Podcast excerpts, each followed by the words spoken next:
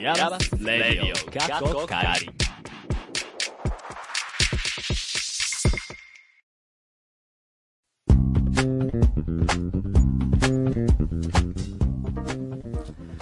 皆さん、こんにちはでしょうかこんばんはでしょうかついに構想発表が終わりましたね。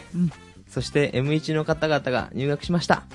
やっぱりみんなバックグラウンドが違くてね、面白い人ばかりが集まって、今年度も楽しい一年になりそうです。ということで、イヤマスレイディオカッコカリ第39回目もお付き合いください。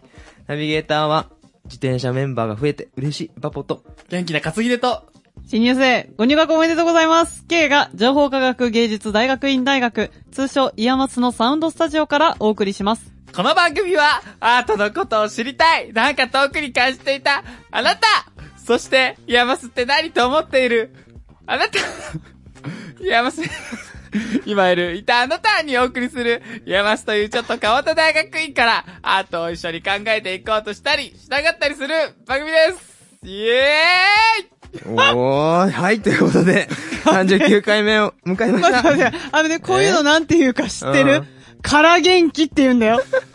どうしたのー丈イ夫もういいんじゃないですか、オープニング。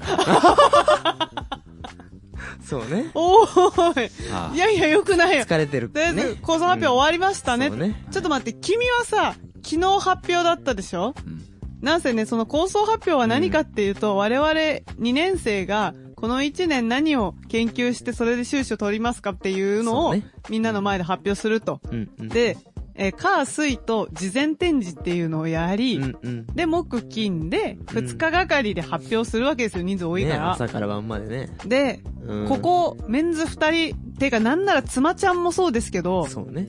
あの、昨日発表で、うん。私今日だったんですよ。うん。なんでそんな疲れ とんねん。でもね、聞くだけでもね。うんで、まあ確かにね、うんそれは、うん。こう常に自分のこう発表のことを思い出しながらこううん。ん咀嚼してね。咀嚼してんうん。何ああなるほどねじゃあ私の発表から何咀嚼したんちうんいやーまあ共通共共通する部分はそんなにないょっと声小さい よ。つまちゃんが絶対ね、今やりにくそうにしてるから、もうちょっと大きな声で喋ろう。元気出そうよ、か元ず気ちゃ出ん。せ。どうした、まあまあまあうん。どうしたのまあね僕の構想が一番良かったですよねうん。うんすごくね良かったよそうそうそう本当にうん、じゃかあずな、ちゃんあがすごくて、僕次だからすごくね、大変だった。ーやりづらいね。森ちゃんの方がすごかったよ。超盛り上がったもんね。あいや、もう、す大ごかフったィってーバーだね。何すごかったって本当に何ね。 君から言い出したんでし ょ。構想すごかったって何あの、カズくん一個言っていいそろそろそれやめよはい、えーっと、新入生はい。新そ 何う。 何なんでそんな気合いなのそう新入生入りましたよ、ピチピチの。いそうねフレッシュメンが。またあの、賑やかになりましたね。うん。そう。なんせ3月中はね、ロフト全体的にこううん片方ガラーンってしてるみたいなそうそうそう感じだったから、今、うんようやくこう、ちょっとずつ活気づいそうて。うん。ただ、まだ1年生のロフト側にはそんなに私物がないのよね。うん当たり前だけど、整備したばっかりだかでらも。徐々にね。うん。うん。きっと本棚から、あ、この人何の人だっていうのがだんだんわかるようになってくると。うん、なんか段ボールにひらがなで夢って書いて箱持って入ってくる人とかいないかなと思ったけど、それ、あの、レシート持ってありがとうってやる人だね。それはいなかった。竹村さんです、いなかったねそれは。ううんん。どこ行ったんですかね。確かに。でも東京で働かれてるじゃん。あうん、あ。そうそうそうそうそうそうそうそうそうそう。そう。でも、何なんだあなのんだ着地点が特にないまま話した特にないです。 M1 のロフトに、こう、卓球台がね、うん、常設されてるイねンストール。されてるようね。ん、うんインストール。インストールされたね。そうそうそう。だからなんか、いい感じに始まっちたょっと、のうね。ん、この後から来週は、私ちょっとピンポンやるわ。あ、ピンポンマスターだったもんね。うん、それはちょっと違あ違う。うか。うん下手くそあ、そうあなのんだね、そうは言ってもね、うん何回か勝ってるから。てか、なんならへね、ー多分私が今勝ち越してますから。はいあ、。そうなんだ。はい。随時質問や、こんなことやってほしいなどありましたら、ツイッターでアットマーク、レディオイヤマス宛てにツイートしてください。そして、ぜひぜひフォローもお願いします。さあ、今日は久々、ゆうはなぜイヤマスへ。これまた久々の先生、お迎えしております。はい。はい、今日も楽しく話していきますよイェ。イ最後まで、ステイチューン。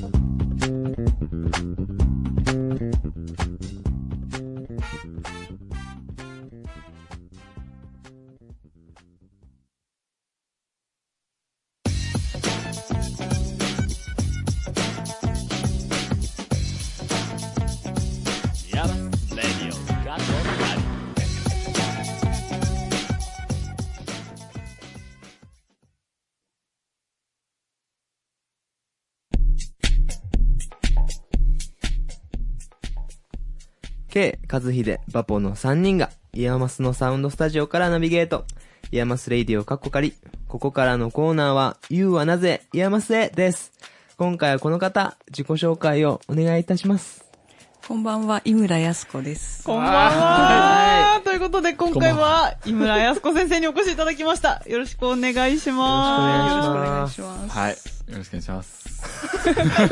浸ってるね、なんか。あーね、まあさっき、ね、さっきうん別のね、うん会場で一緒だった。そうね。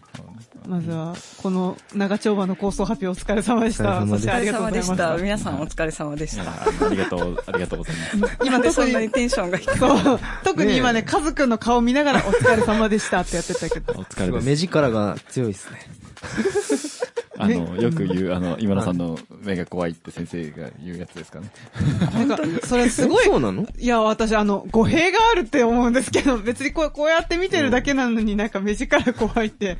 なんやねん。あの、話題変えるよ。うん、どうぞ。うん。今田先生、あの、これ別に、まだちょっと、あの、お話に入る前なんですけど、なんかあの、面談があったじゃないですか。あの、面談期間が構想発表の前うに。ん。井村先生、13人ぐらい面談し 最た。終そうなんですか的に14人。 14人ぐ らい。へ井村先生一番多かったって聞いて、なんかそう。ーすごい。そうですね。ね、ごいそう、今日そんな大人気の、。そうです井村先生に。はい。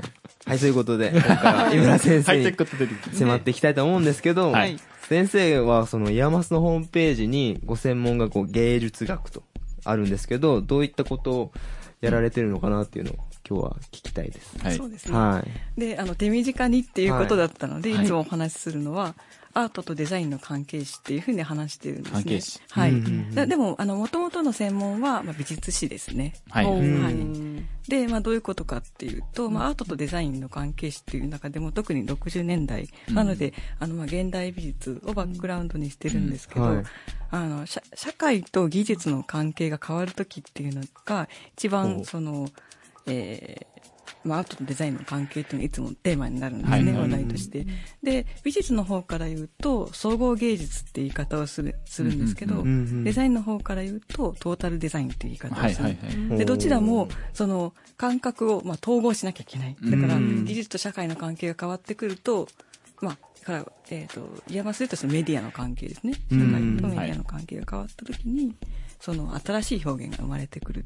で、その年代を、まあ、追いかけているっていうのが私の研究です。うんはいなの、で、まあ、その、60年代から始まって、最近は90年代。まで。うん。はあはあおー。まあ、授業でもん、そうのん、あたりを、そうですね。ちょ、ちょ、ちょ、お腹なっちゃった。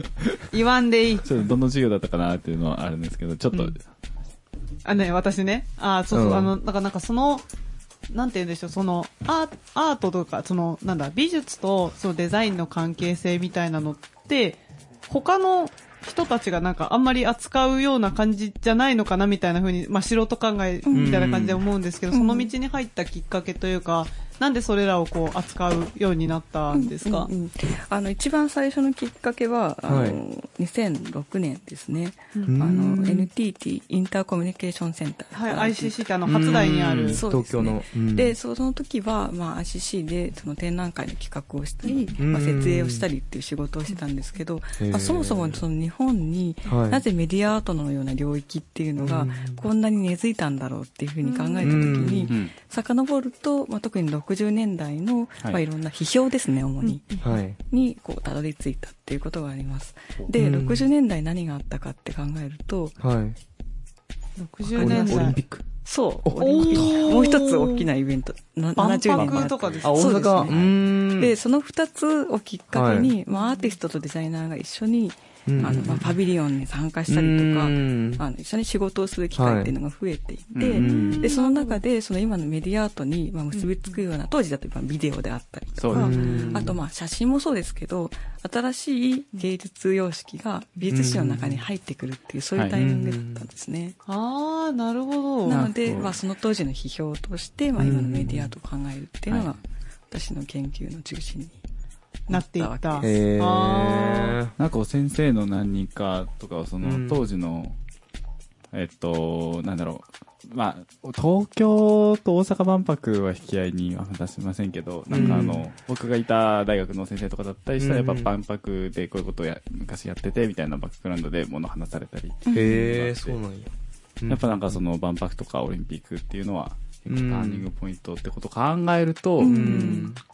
え、2年後ですか来年かそ。う来年来年。そうね来年まず東京オリンピックがある。あーどうなんです井村先生は、あの、オリンピックとあの万博に対して、 なんかどういうイメージ持たれてるのかな、えっ、と、ちょ、そこに直接答えるっていうわけじゃないかもしれないけど、うんはい今私たちがその制作しようと思った時に身近にある、まあ、ツールって、例えば iPhone だったりとかするじゃないですか。うんはいで、それが60年代当時は何だったかっていうと、ウォーターバックっていう、あの、まあ、ビデオですね。ビデオがその民生期になったタイミング。っていうのがまあ60年代後半で、へで、ーそれを使ってみんな何しようか考えてたんですよ。はいで、あのー、だからその実験、何かをこう新しい機材を使って実験しよう、うんまあ、メディアを使って実験しようっていう機運っていうのは、やっぱりそういう大きなイベントがある時に高まるし、んで、そのビデオを使おうとした人たちは何を、どういうふうに使おうとしたかっていうと、んむしろアンチ万博なのね。へえ。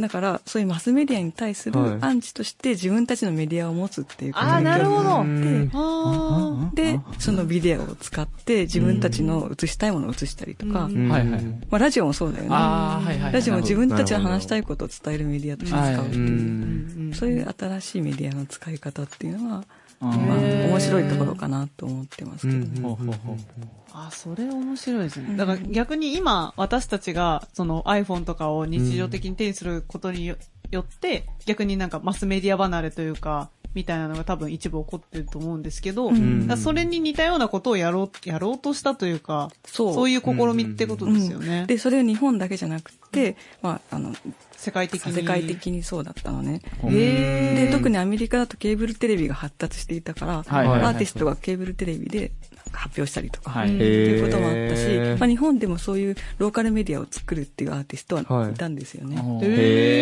え。そうなんだ。ローカルメディア。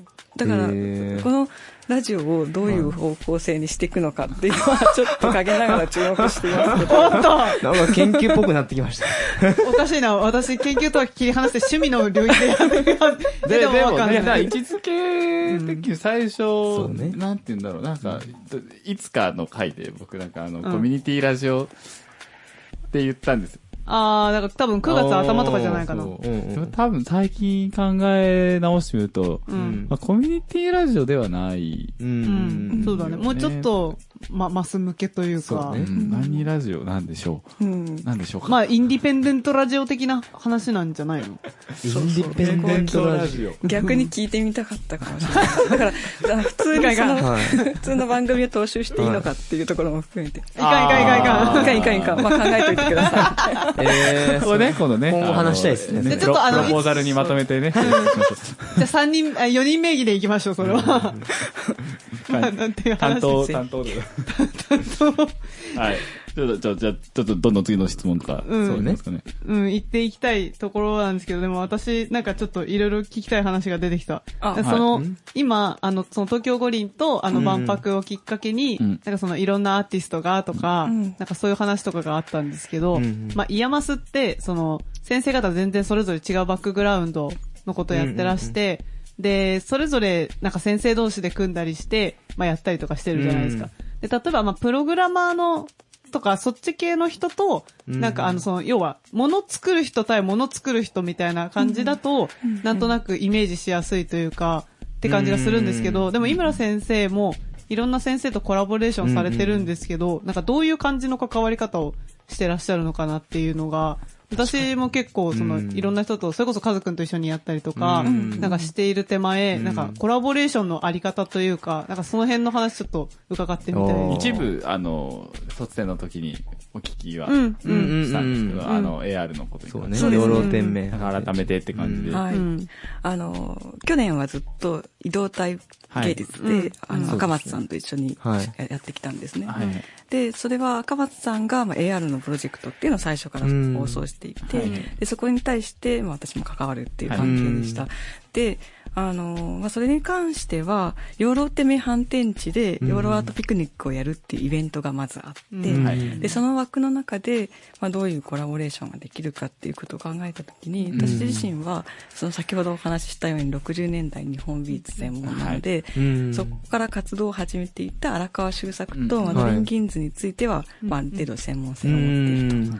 で、そういうバックグラウンドと、あとはその、彼らの、まあ、いろんな資料があるんですけど、うんまあそういうもののアーカイブっていう関心を持っていたので、そのアーカイブっていう観点と、その AR を使った見せ方っていうものを、うんまあ、どこかで一緒にできたらいいんじゃないかっていう、あの、考えが私にはありまうした。んで、実際にやっぱり関わっていて面白いのは、はいあの、それは多分私がさっき ICC でキュレーターをしてたっていううんのと関係してるんですけど、やっぱり作りながらアイディアって出てくるところってありますよね。あ、そうですね。あとはその設置する場所にすごく特化うしんはたいその開発っていうのがあったりするのでう、んでそれはやっぱり、まあ私もそれ普段その作品の公表をしたりとか皆さんの作品を公表したりしてますけど、やっぱり技術を実地で見るのが一番よくいろんなことがわかるしうん、あと気づくんですよね。うんでその赤松さんとのコラボレーションで面白かったのは私はどうしてもその資料をどう見せるかっていう発想で考えるんだけど、うんやっぱりアプリ自体の持っている特性ってあるじゃないですか、はいはうい。んはい。そのそういう部分っていうのは赤松さんのアイデアを聞きながらすごくこう刺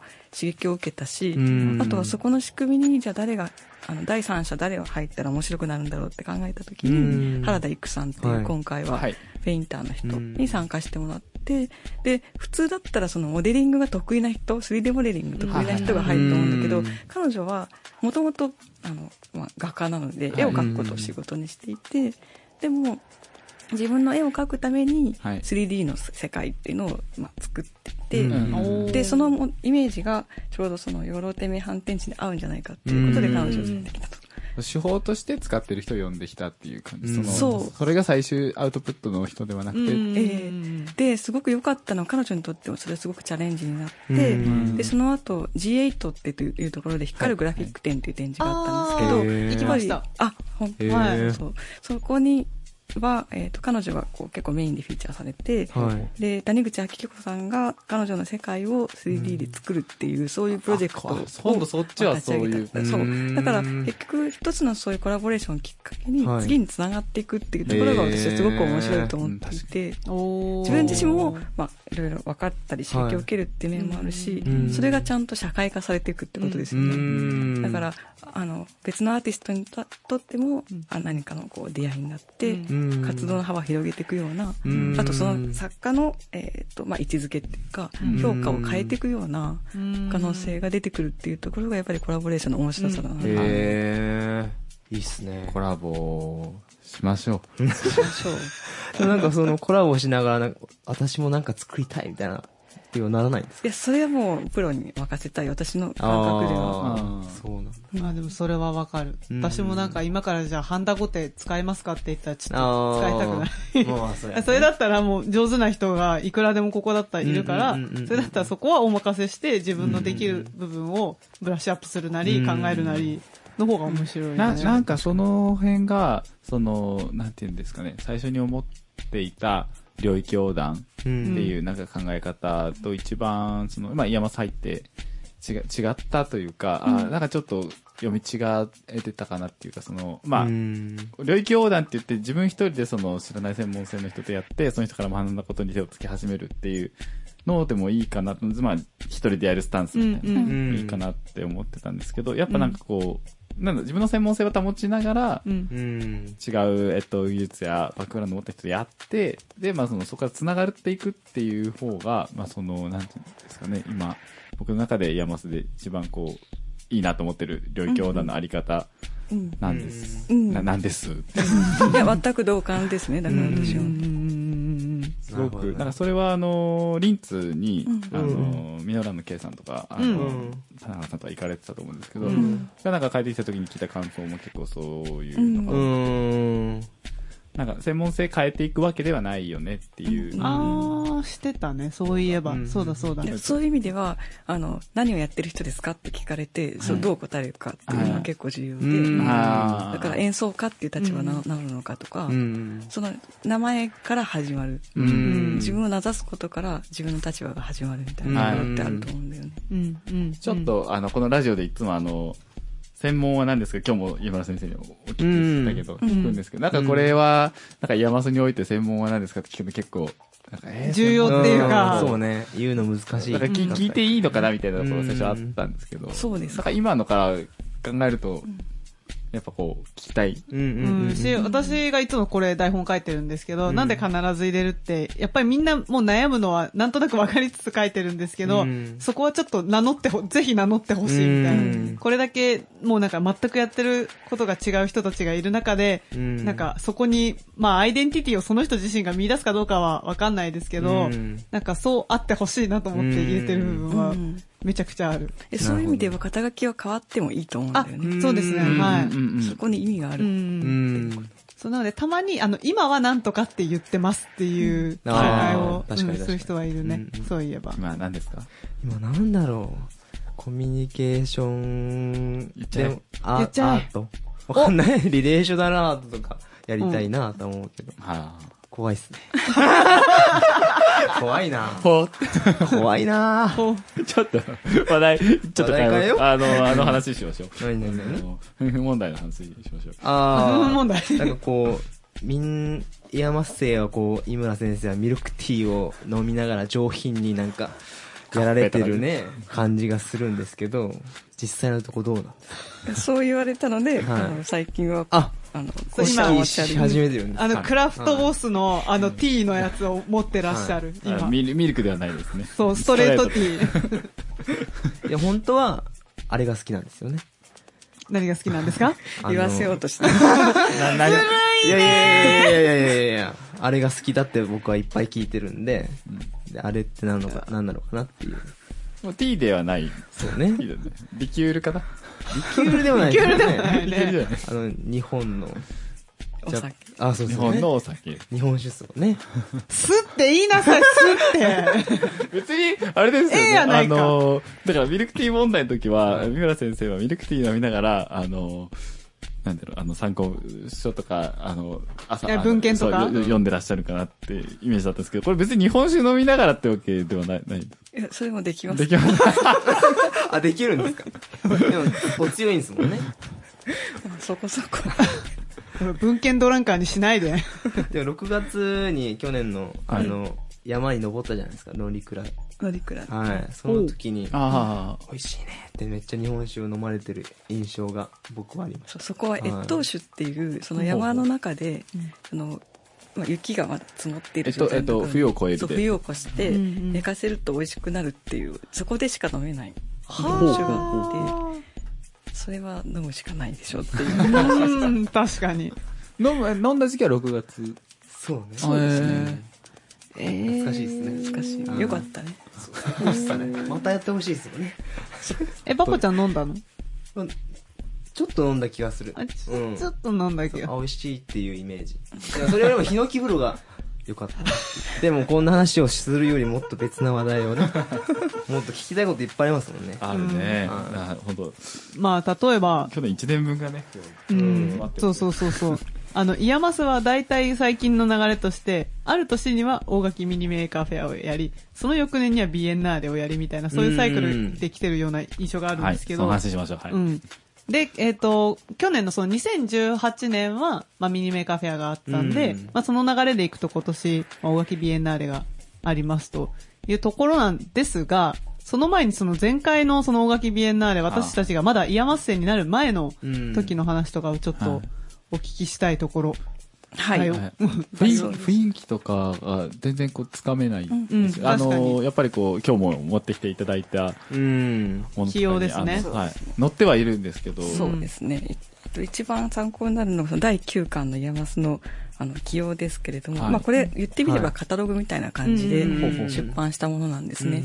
で、あの、まあタイトルがメディア表現研究ことはじめっていう、まあ結構はい大きなうんタイトルで、あの、3人の作家が出品するっていうものだったんです。で、まあ、その中には三輪さん、三輪正宏さんと、それから久保田明宏さんとうん、藤畑正樹さんっていう、はいまあ、あの、名前を聞いただけでわかる人もいると思うけれど、みんなバックグラウンドが違いますよね。はい久保田さんは工学だし、藤畑さんは、まあ、アートデザイン。はういん。で、三輪さんは、まあ、音楽ってういう。んで、あの、なので、えっ、と、まあ、研究こと始めって言った理由はまだ何なのかっていう話からちらっとした方がいいのかなと思うんですけど、はい。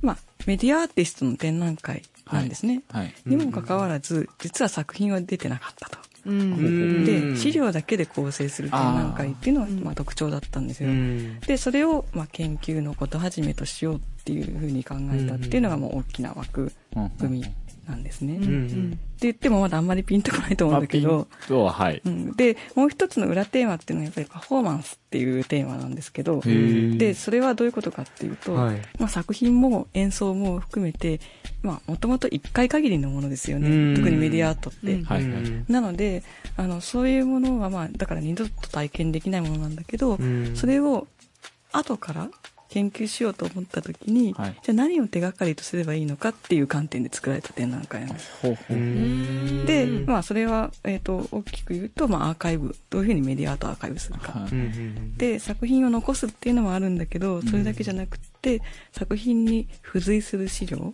うんうん例えば、皆さんの作品だったら、初演時の批評であったりとか、うんあーあと写真とかさ、い映像とかそういうものも、あの、まあ、資料になるんだけれど、で、そういう、そもそも何を資料とみなしていくかっていうことによって、あーそのメディアアートの領域をどう考えるかっていうことを設定しようっていう、そういう観点で作られた。なので、その、まあ、これ、えっ、と、起用を読んでもらえるとわかるんですけど、展示だけじゃなくって、まあ、6日間あって、ほぼ毎日シンポジウムをやるっていうのが実は大きな、うんはいはい。あのしかもそれなんか、ストリーミングかなんかされうんてませんでしそたうです毎日やってましたねそうですよね。うん。なんかそれだけ知ってた。そう。いや、あのー、学生って、こう、言いますやるじゃないですか。どういう感じで、こう参加関わってたのか。うんあ、この回は、でも基本的にはその学生が展示したりっていうのは一切なくて、はいはいうんで、あの、毎日そういうシンポジウムに参加したりっていう形はいがメインでしたね。うんで、まあ、大垣ビエンナーレっていう名前でも想像できると思うんだけど、ビエンナーレって大体展覧会がメインのイベントになることが多いじゃないですか。うんでもこの時は、むしろ、まあ、特に大垣でやるイベントをどういうふうにうん、その、外向けに発信していくかって考えた時うに、んまあ、そのストリーミングもその手段だったし、うんはいもう一つはその告知手段みたいなことなんですけど、うん実は東京でももう一つの技法が決めなれっていう企画を、もうへー本やってるところでやったりして、そのメディアイベントをどう作っていくかっていう観点でも作られてたんですね。なので、その、展示のために学生が参加するとかっていう部分だけじゃなくて、うんてかまあそこはうんじあまり重視せずに、むしろそのどういうふうにイベントを作っていくかっていうプロセスをちゃんと見せようみたいなところも、うんあの、目的としてはありました。うんなるほど。あのね、ちょっと、あのー、だいぶうん。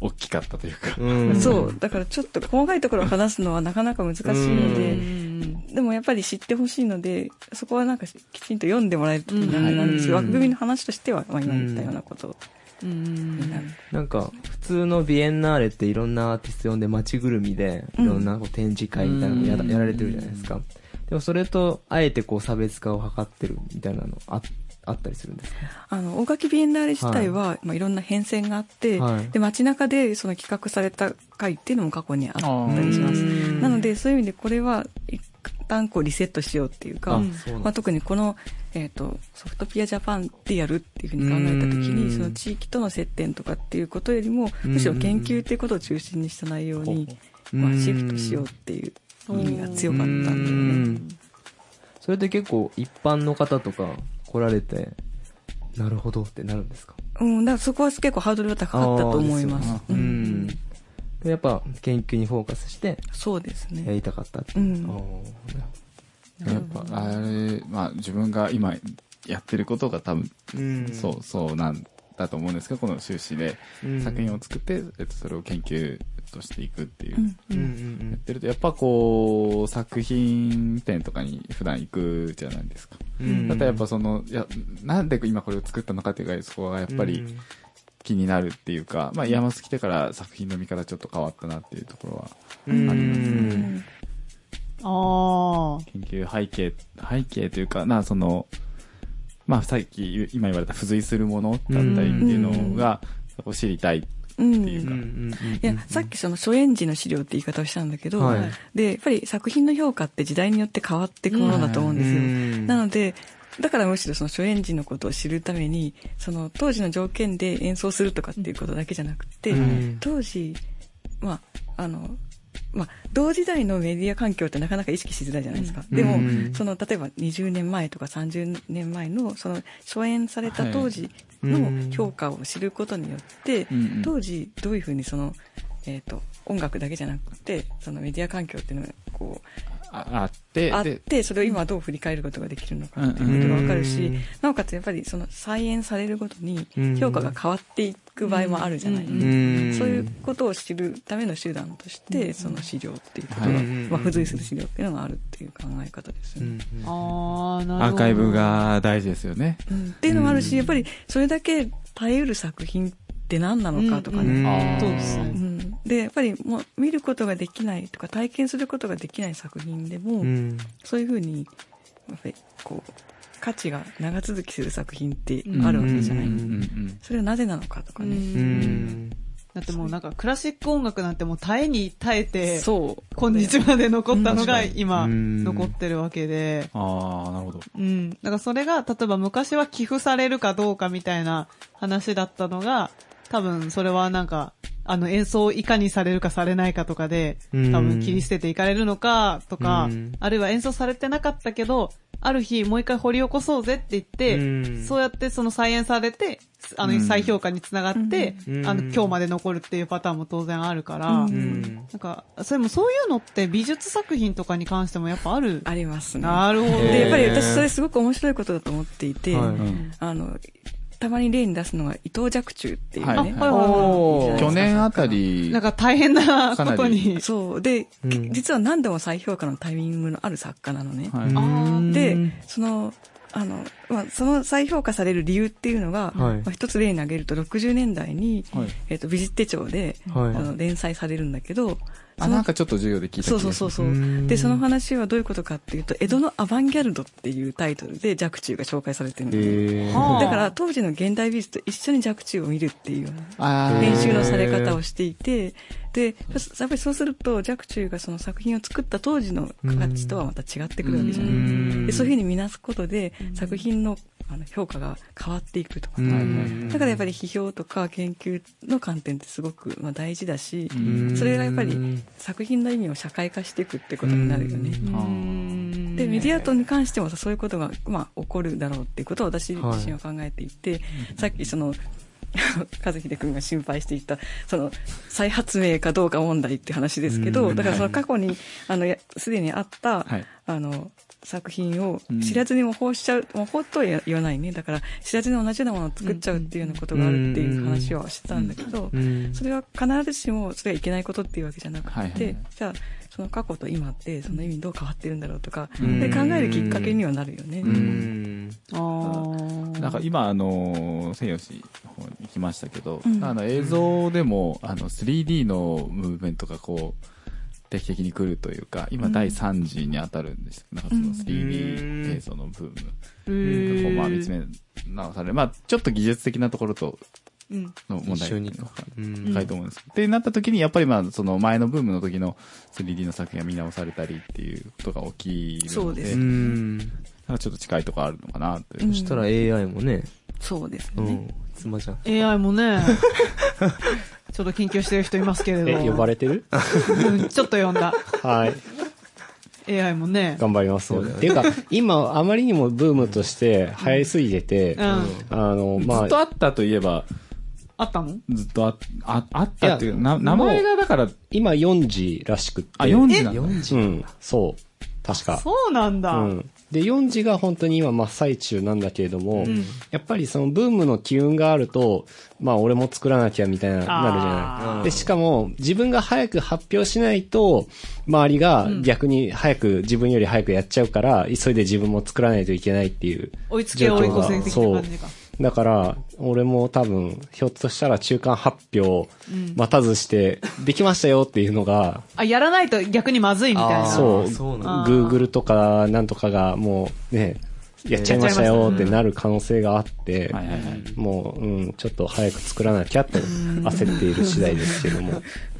あの、リハーサルで聞きたかったっていうお話で、あの、一つ、あの、井村先生の研究の方の話をうんしてもよろしいですか、マレーシアのうん話をぜひ聞きたいんですけど。そなう、んかこ普。段あんまり何をされているのか実はよくわかっていない。さっきちらっと話したのは、その、はい去年2回海外に行ったんだよって話をしたんですよね。で、いいあの1回目は、えっ、と、ロスにとサンフランシスコに行ったんですよ、はいへーで、そのサンフランシスコで、あの、私のやってる60年代の美術の研究をい UC バークレーであーはい発表ささせてもらうっていう機会があったっていうのが一つうでん、えーで、もう一つが、その、えっ、と、マレーシアじゃなくてインドネシアなんだけど、あインドネシアすいません。で、イカパスっていう名前のメディアアートのあの、はいカンファレンスがあって、ーで、そこでキーノートスピーチをするのと、あと学会のレビューをするっていう仕事をしました。ほえで、その時に話したのがさっき話したその、えっ、と、技法書きビエンナーレの時の、うんあの、まあ、研究をキーノートスピーチとして話して、んで、あとはその学会について、まあ、今日みたいな感じ、そう、みんなが発表したのに対して、うんコメあでしたントしていくってーへいうーあことをやってたりもします。はーい。インドネシアでそういう学会があるんですそう。ね。いや、 PDR 新しくできていて、今何回目かな。それでもまあ。じゃあまだそんなに8回回とかだ数がうんない。すごい、じゃあ去年皆さんインドネシアに行かれてたってことですよと。ね。そうですよ ね。えー三輪先生も前田先生も別目的だけそどう。。で、同じジョクジャカルタだったんだけど。え白ク先生生。も行かれてましたそうですよね。そうなあんの、ですごい、あの、いっぱい、なんか毎回、インドネシアのお土産が、ロフトにね。プロジェクトのトイの時に、 あって、あなんかあのー、これす。面白いやつ買ってきたさんもよ。自転車で行ってた気がする。違うかな。おーおーおーおーそうそれどうするその、そ れの、その発言どうする大丈夫大丈夫。だったはず。な、な、島ばっか、島ばっか。まあ、いくつって、いや1万、に4000、えの島々からなるあそうなんや。そんなであのー知らん。同級生の、へーあの、ガムラン研究方の方にガムランにあ聞るきましたみーち ゃん。西が村にある。あ、そうなんだ。それ知らなかった。 まあまあまあ、まあ、学校でガムランを使ってるっていうのが、まあ、が、井村先生、ガムランの方には、あれあ、なんか、それはちょっと聞いていいのかな和秀くん。やあやめときましょう。めとこましょう。うん。やめとこうね。その学会とかは、結構その東南アジアでややられてるんですけど、東南アジアの人も多いんですかまあ、結局さっき話があったみたいに、やっぱインドネシアがすごくその力を入れていって、はいはい国として国ね、として。そういうメディアアートに対して。へーはいなので、その学会も、あの、まあ、アジアの各国から、その研究者たちが集まってきていて、かなりレベルは高かったです、正直。へだから、しかも、まあ、英語で全部発表してるわけだから、発信力もあるし、うんであーも日本はかなり遅れてるんじゃないかっていうのへーをすごく実感する機会ではありました。うんうんうんなんかその分野で今一番その長けているというか、来てるぞというか、っていう国というか地域ってどの辺とかになるんですか研究としてっていうことですかそれは、まあ、なかなか、国っていう感じでは、難しいですけどなんか、国なのか学まあ校なのか。学会単位で、んあの、そういう注目されるものはあって、その一つが、えっ、と、まあ、これは、あの、えっ、と、前からやっはい。ている学会ですけれども、はい。あの、なんだなんだ。忘れましたまあ伊勢屋っていう、あの、 あ、あの、韓国の。そうですね。だから学会単位で、その、やっぱり人をこう、なんていうの、研究領域を作っていくっていうところはありますよね。ううーんん。 そうちなみにその養老天命反転 AR は伊勢屋で発表することになったので、6月に。はへいそれと、まあ、さっきのその、えっ、と、インドネシアで発表した内容も、ー。はい。ショートペーパーとして採択されたので、その2つは、あおーのその時に発表できそうなんですけどね。はい。出したけど落ちた。 まあでもそれほどに、だから多分レベルの高い学会なんだろうな。韓国に行きたかった。行きたかった。はまた次のチャンス。い。頑張ります。いいな、韓国。いや、悔しい。また、焼肉食べたかった。いや、本当に美味しいの。うんも う、だって、ほっといても、あの、おばちゃゃんがもう手取り足したり、はい全部やってくれるから、もう超美味しい。 はい。ということで、そあまあ、だそろちょそっろと、いや、聞きたいことはね、うん。もうね、うんもういや、まあ、ある。いっぱいある。あるけど、でもそろそろでいいのまあ少々少々うんうんえーいきますか大丈うん夫はい。うんうんはい。はい。そろそろお時間が迫ってきましたので、最後の質問、はい。参りまししょう。あなたにとって、イヤマスとはょう。お願いします。お願いします。実験室おおあ、あ、単い語単語で返していただけた。あーもう最高です。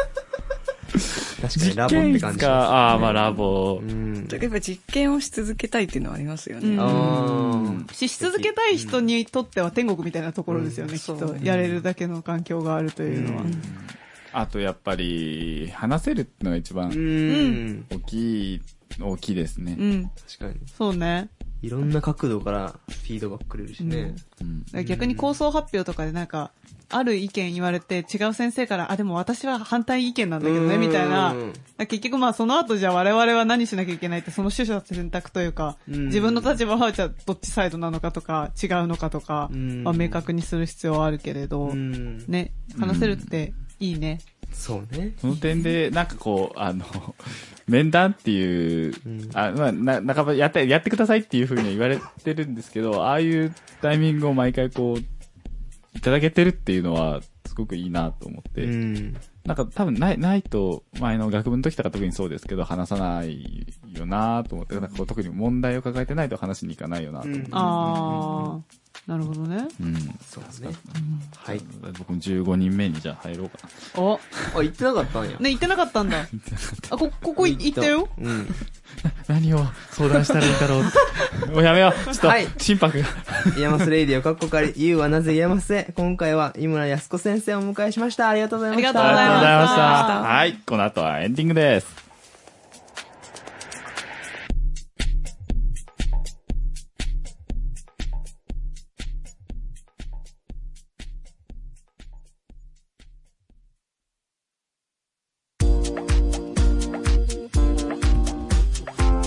ヤバスレディオ過去仮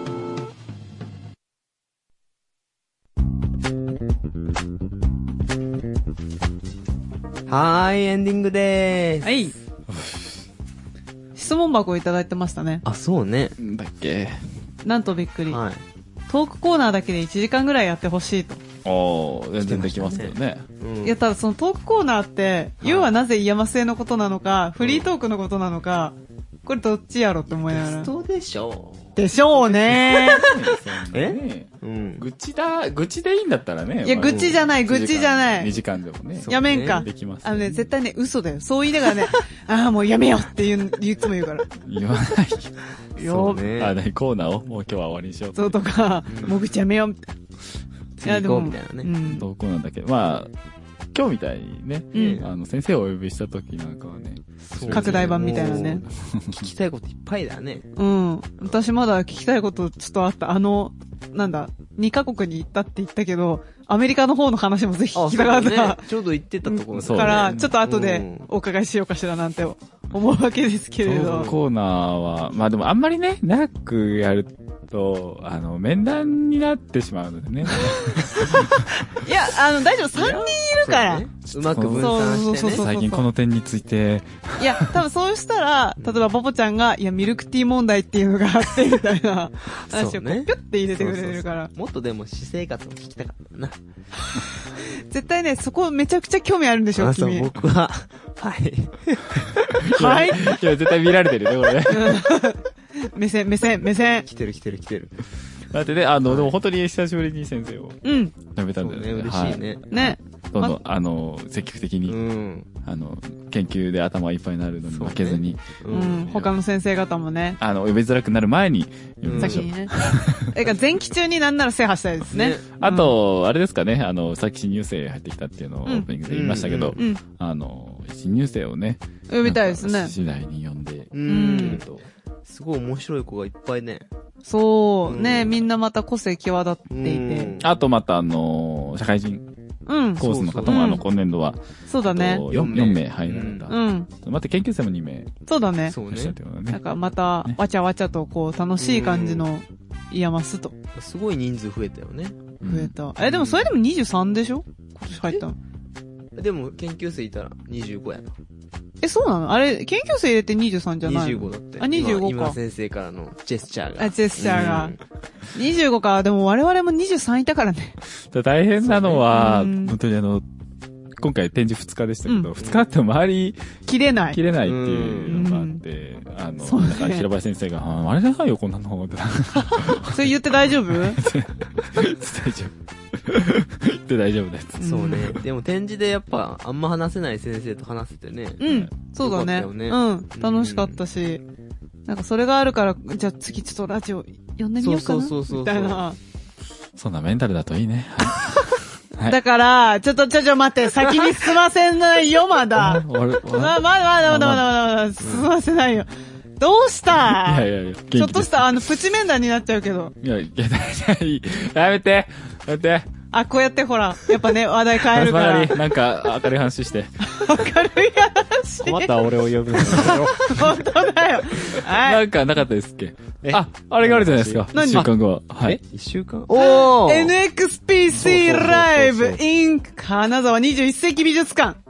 あ、ね先週も一応ね、確か告知したけそうど、うんまあ改めて。はい。いよいよ来どうぞ週。お願いします。え、俺からあ、じゃあ、お願いします。はい、おえいっしいのと、えっと、4月のね、20日になります。はいえっと来週の、えっと、土曜日ですね。んえっと、金沢21世紀美術館にて、えー午後3時から、えー、山須内の団体 NXPC ラボが、あ NXPC ライブと題しまして、えっと、音楽イベントをやりますので、うんぜひ、あの、お時間ある方はいらしてください。入入場場無無料料となっております。うんはういん。お待ちしています私つまりでも、は、はいいつまがりも、えっと、トップバッターで参加いたしあ、ます。トップバッターなの。そトマリ君がね、あの、久しぶりにね、ソロでやるので。う。いや、久しぶりじゃない、初。あの、でもあの、 VJ はあったよね。ああ、VG だからね。うんだから今回はサウンドとして初ですね、そう。おわーつまがりのデビューをぜひ見届けてほし髪をねいもう。ドレッドにしていくって言ってたから。ええ、それカズくんはじゃあストレートパーマにするのえー侍でしょえちょんまげ。あ、みんなおかしい。どうしたの違う違うらしつい。じか疲ゃれとんねんおいおいじゃねあそろそろ終わりますかね。えははいい、。はい、終わる。はい、ツイッターでは皆様からの質問やお便りお待ちしています。アットマーク、RADIOIAMAS、レディオイヤマス、またはイヤマスレディオで検索してください。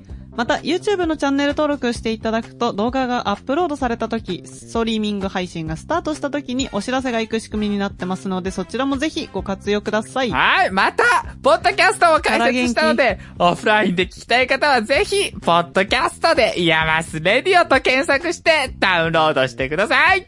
それでは、今回はここまで。次回もまた聞いてくださいね。ナビゲーターは私、ケイと、和秀と、バポでした。See you again.